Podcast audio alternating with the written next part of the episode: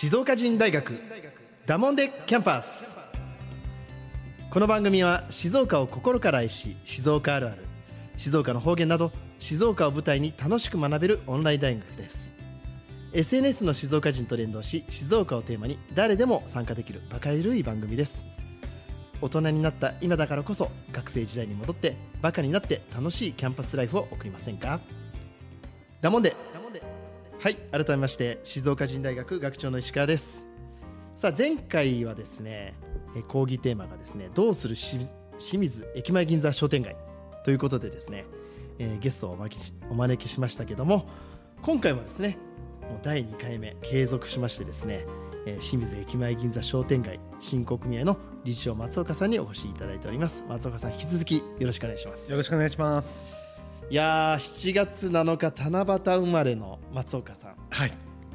清水にねえなんかこうピンとし来てずっといてくださってえ、はこちらからしたらありがとうございますい。いや、こちらこそありがとうございます。いいさせていただいて。ね、そしてさらにね、5月から5月末からですねこの、えー組合の理事長ということでご活躍されてるんですけど、はい。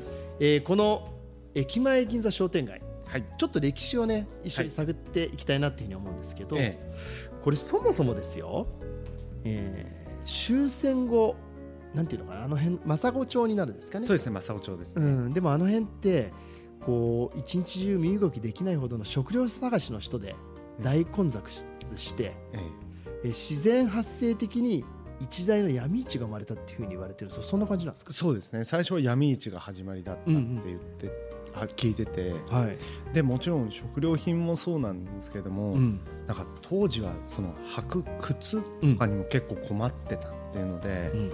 タイヤを半分に切って、うん、それでこう靴をあつらえでこう作っタイヤををがソールでうん、長靴作ったりとかやってた、やってたっていうのを聞きましたね。でもそういう話もちゃんと代々こう伝わってるんだねそうですね。いろんな方とおしゃべりするのが好きなので僕は。全然僕ら地元の人間が知らないもんね。ああさすが理事長。で今ははい。現在その組合数っていうのはえ今はだいたい70名の方が組合員さんとしては参加していただいてて、うん。えー、と商店街の方を運営させていただいて。なるほど、はい。でこれがですねあの資料によりますとどうなんでしょうかね、えー昭和42年に雨天でも楽しく買い物ができる今の全天候型のこれ431メートル？431メートルです。アーケードが完成した。はい。じゃあその前まではもうアーケードじゃなくて普通の商店街だったんですね。そうですね。はい。もう青空というか屋根はない商店街だったみたいですね、さすがに僕ももう生まれた時からアーケードだったから ええ。そのイメージないんですけども、はいでもよく考えると431メートルってすごいですよね。長いですよね。長いですよね、はすごいです。でさらには、えーっと昭和52年1977年に全面カラー歩道が完成したってなってるんですけどい、はい、それまではもうただのアスファルト？アスファルトだったみたいですね。ああ、なるほど。それをよりこう、うん。よ綺麗にするためにってことで、うん。タイルの、えー、と舗装に変えたっていうことになるんですよね。でも今もあの商店街行くじゃないですか、はい。この昭和52年に完成したものがはい。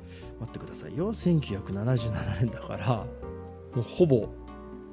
50年弱か。45年。はい。あの舗装されたカラー舗装歩道が残ってるんですよね今ね。そうですね。はい。ちょっとずつ補修はしてますけれどもその当時の形ってことですね、はえああーすごいな。でさらに56年昭和56年1981年に、えーそれまで任意団体だったんですね。それが今のこの、えー社会的に責任を担う振興組合として法人化したっていうのが昭和56年。えはい。で現在に至ると。そうですね。はい。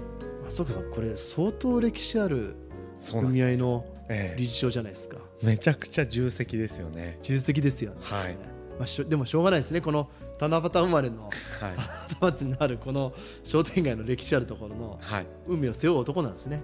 やりたいって言っちゃったんで、ね、言っちゃったからね、はい。しょんないね。そんないです。で今日ねさすが理事長だからこそお持ちいただいたんですけど、えこれあの組合でしかお持ちじゃない当時の写真とかはい。ちょっと資料をね、ええ持ってきてくれたんでちょっと見ながらはい。いきたいと思うんですけどもう僕ね懐かしくて本当に涙が出てくるんですよ。うんで松岡さんはねもちろん分からないお店もあると思うんですけど、えなんていうのかな僕が子供の頃って本当に駅前銀座って人でいっぱいだったんですよ。もうそのイメージがずっと忘れられなくて。はい。で週末になると駅前銀座にもう親に連れて行かれてうん。特にあの港マーケットってあってはいはい。そこの港マーケットで買い物するんですけどはいもうその買い物してること自体がなんかあの正月で賑わう時あるじゃないですか、はいはい。い、や東京でいうとアメリカのあ上野のねアメ横みたいな感じで、ああいう雰囲気だったんですよ本当に。で僕はその買い物した後に出てきた時になんかあの薬局のあの佐藤のこうゾウさんのぬいぐあ。の分かる？10円で動くみたいな。はい。れ必ずの乗せてほしいってやってた。やってましたね。僕もそういうのああったで。しょ、はい。それが港マーケットだった。なるほど。でねここにね古い写真を持ってきてくれていてどうだろうこれね。日付年度が入ってないから分かんないんだけどこれ写真撮った方さっきねおっしゃってましたけどどどなたなんですかこれ？えっと国持さんっていう、えっと、まあ商店街の中で、えっと金物屋さん金物屋さんね。えーをやられてた生活雑貨とかを売られてた方が、こうすごい趣味でいろんな写真を撮ってくださったのを、まああの商店街に寄付していただいたっていうので、はい。まああのうちで保管させていただいてるんですけども、ありがたい。はい、ありがたいです。本これ当になかったらあんまり他に記録ないんでしょ、ないです。ないです。ないです本当にないです。でもあれだよね。もう理事長になったら今でもいいから取っといた方がいいよね。そうですね。この先の未来考えたら、はい。まあ、意外とそんなもんなんだよね。ええ。今は SNS とかでこう、うんその残るんでうん。ちょっと追っかけることはできるんですけど、そういう当時のものはない時代を追っかけるってる時に写真とかで残してくれてたっていうのはすごいありがたいですよ。だよね。え。いや僕ね懐かしくて見たんですけどえはい。例えばヤングショップジョーカはい。名前もなんか時代を感じる感じですけどね。ーでし。ょ、はい。しかもこれ看板のところにファミリージーンズの店ですよ。これね確かにねジョーカーあった。はでジョーカーがかだんだん変化していってジョーカーは僕ら若者がやっぱり行く店でしたね。あはいはい。本当にヤングショヤング失礼しました。ヤングスポット。あ。ね。それとねこれもう懐かしいんですけどタイムスペース浜屋は浜屋何屋さんですか？これでもあれだなレコードの浜屋さんだと思うんだけどはい。でも写真見ると時計屋さんなんですよねタイムだからタイムスペースだからああなるほど。うんでも浜屋のロゴははい。レコードショップの浜屋さんと同じなんですよへえ。とかなるほど。三浦さん今もありますよねありますね。そう三浦さんねこれはい小学校の PT で一緒だったからね、へえ。あとねコックスがあったんですよこれ懐かしいなこっちだったかなコックス。コックスってやっぱりこうなんか若者の店って聞きますよいや。もう僕らがね中学生とかの時はコックスで買うのがもう流行りだったんですよ。ステータスみたいな。セータス。でコックスの横にあのーロッテリアがあって。はいはい。もうそこでお茶する。あこれがもう定番でしたねいやー懐かしいなーでねあボンヌールさんって今もありますよねー今もあります。はい。そのこのボンヌールの看板って今と昔全く変わってないですね変わってないですね。はあ懐かしいなああとねチラシも持ってきてくれたんですよチラシはい。これがおそらく2000年ぐらい2000年ぐらいですね。2000年ぐらい、はい。でもこれ保管状態がいいからめちゃめちゃ綺麗なんですよ。うん。でこれ何ですかね？駅前銀座夏祭りって書いてありますね。えあのーブルー一色のチラシ。え。え。え。なんかうん。今ではあまり考えられないこの二色釣りみたいな。二色釣りのね。でさらにこれあの当時の、えーなんていうのかな？駅前銀座商店街のはい。お店の名前がですね入り口から全部書いてあるんです、えええまあでも2000年だともう言ってももう20年ちょっと前だからえ。そうですね。駅がちゃんと JR になってるんですよね国鉄じゃなくてあ、国鉄じゃなくて、ちゃんと JR。清水駅、はい。でこれね僕の記憶が正しいか分かんないですけど僕が子供の頃、まあ、入り口から入ってきます、はいで中澤園さんってお茶屋さん今でもね今でもありますね。ありますね中澤園さん、はいで入って右手行くと村越果物店さん、はい。もうこの辺まだ健在ですよ。そうですね。健在。あそもそも入り口右側に丸いがありましたからね。あーね。知らないでしょ？僕の時代はもうシダックスだったんで。シダックスでしょ？はい。僕らもう丸いですから。あの静岡の丸いよりも売り上げが高かったそうそうそう。僕のねうちのいとこも働いてました、へえうん丸いで。で最後の方は12回だけ運営してたんですよ。うん上が全部こう閉まっちゃって。あなるほどなるほそれでもなんかこうなんかの贈り物とか買い物は丸いの12階に行ってちょっと洒落たものを買うっていうのが僕らのステータス。へえ喋ってるだけ涙出てくるな。でねさらにねこの入って、えっと、中澤園さんのとこ隣にこれニューアメリカ屋ってあってはい。アメリカ屋さんってこれ靴屋さんだと思うんですけど。はいはいはい。そう聞いてます僕も。でしょ。はい。もうなんていうのかその子供の頃にもうそもそもアメリカ屋っていうアメリカってつくだけでなんかこう異国だったんですよね。本当に当時。最先端みたいな。最先端。いしかも天井が高くては子供の背で見るともう見上げるじゃないですか。いはい。はここは何だっていうぐらいにもうなんていうのかな。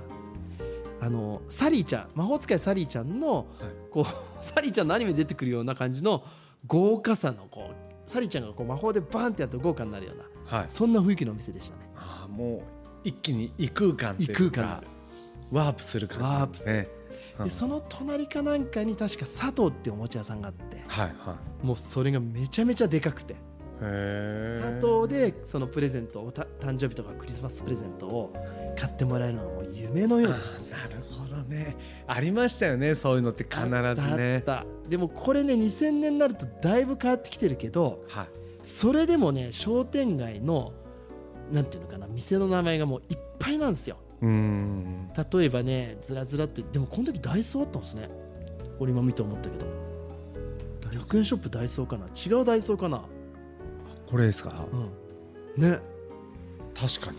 そう。だダイソーってカタカナで書いてあるとそうかもしれないですよね。から順番にこう行くとね駿河スポーツがあってこれ今もありますもんね。あります。街道とか、ええ。あとタクトンはなくなっちゃったかな。タクトンなくなっちゃったねですね。ありましたよね最近ありましたありました。タクトンあってであの角に天神屋これ今だねありますよね、えで天神屋からちょっと走ってあもうこの角の小宝屋さんもねこの間までねえそうですあねったんだけど、ええ。なくなっちゃってきてだんだん行って。であと虎屋さんもうね。ショック。びっくりしましたね。ね。もうえ最近虎屋ショックですよ。え虎屋ショック。虎屋は僕たちが子供の頃は虎屋のパンツって必ず入ったんですよへえショックだなでこれがずるずるっていって白木屋があったんですよ。白木屋魚民ってやってここがねつながってた居酒屋があったんですよ。はいはい。で久松。はい。うん変わってないね久が松ね。変わってないですね。あ秋月堂も当時ありましたね。あ上田さんもねーそうですね。あって。あとね僕らの、ね、友人でもある石川新グランド。はい。いやー懐かしいなボンルールあって。で桃屋さん。桃屋さんここ桃屋さんも今もありますよね。ね。そう僕、はい。これ PTA で一緒。桃屋さん。平岡さんちね。はい。あと加納。加納さん。加納さん。はもう今なくなっちゃったですね。加納さんってでも昔これ学生服ってたんあ学生服とかも売ってたって言ってました。でしょ？はい。ねちょっとあのねボンタンとかタンナンとか長男とか加納出てたんですよ。なんかね。その学生服みたいな。売ってた売ってた、はでおもちゃの角屋さんってこれも？いもう今もあります。ありますよね。角屋さんありますよね、はい。でも帽子の春春ん？丸花さんか、マルハンさん。がもうねなくなっちゃった。なくなっちゃったんですよね。僕が出店した時の商店会の理事長さんがうん。マルハナさん。マルハナさん。ねあーでも懐かしい。こので最後の方にね浜屋さんってあってこれがさっき僕が言ったあのレコードショップだったうんうんうんいやでもこうやって見るとこれが2000年の時のチラシやっぱり歴史ある商店街で賑やかだったんですね。まあそうですうねん。だから別にね今もう本当に商店街の皆さんってすごく頑張ってるとは思うんですけども、僕らこの時代を知ってしまっている、あのー市民からするとやっぱり物足りなさって感じてしまうんですね。うん。この辺どう思います？理事長は。まあそうですね。まあ人々のっていうかその皆さんのうん。生活スタイルが変わったりとか、うん。まあ、あとはそのショッピングモールで買うスタイルだったりとか、ネットで買うスタイルっていうのがある中で、商店街が既存のビジネスモデルのままだと、うん。やっぱりそれっていうのはちょっと皆さんがこう、ねワクワクドキドキするうん。エリアではないというか、うんうん。やっぱりちょっと時代錯誤なところはあるのかなっていうところはあって、うん。でも実はこれがすごいチャンスだなって今思ってるのは、僕もそのコロナで居酒屋さんがねなかなかできなくなっちゃった実情はあるんですけどさっきそのおっしゃってくれたようにもう人と人とのつながり、やっぱり大事だよねって、うん。なんかみんなの中でうん。再燃してるところはあると思うんですよね。逆にね今こうなってはい。ええ。うん。だからネットで買えるものはネットでいいや、うん。っていうのであると思うんですよね。うん。なんだけどなんかやっぱりその道のプロに聞いて買いたいうん。みたいな。うん。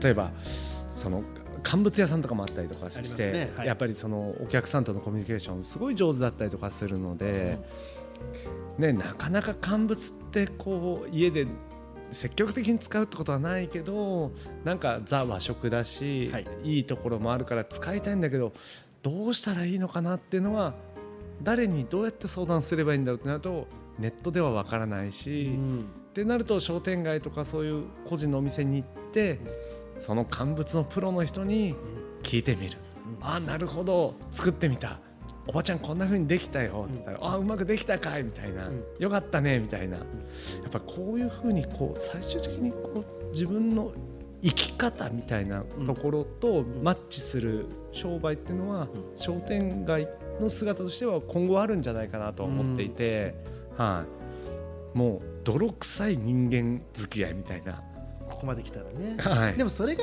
一番の商店街の魅力ですもんね。そうだと思いますね。うんえでも理事長さすがですね前向きな捉え方をしていってなんかこう今の松岡理事長がいてくれると僕らもなんかもっと商店街といろいろやりたいなとかええもっとチャンスがあるんだなっていうふうに元気づけられましたあ本当ですか？う。んこれねやっぱりまた時間足りなくなってきました すみません。いやいいんですいいんですこれがポッドキャストの魅力だからはい。次回これね僕あの静岡人でじゃあどうすればこの商店街ってもっと盛り上がるっていうのをちょっとあの投げかけさせてもらったんですよはい。その辺のコメントも皆さんからいただいたのと照らし合わせながらはい。もうちょっと深掘りしていきましょうよわかりました。はいはい。ということでね今日はこのぐらいにさせてもらって、はいえーこの駅前銀座商店街の歴史とかはいそ。してね今の現状の松岡さんの思いを少し聞かせていただきましたはい。はい、えーそれではエンディングです、えー静岡人大学ダモンデキャンパスでは番組宛てのメッセージもお待ちしておりますメールの場合は info 静岡 -jin.com 件名にはダモンデキャンパスと入れてください。また静岡人の Facebook、Twitter、Instagram への DM でも構いません。ハッシュタグ静岡人大学をつけて投稿をお願いします。静岡人大学ダモンデキャンパスは誰もが楽しめる大人のオンライン大学です。一緒にダモンデキャンパスを彩りましょう。松岡さんどうですか？2回目終わりましたけど。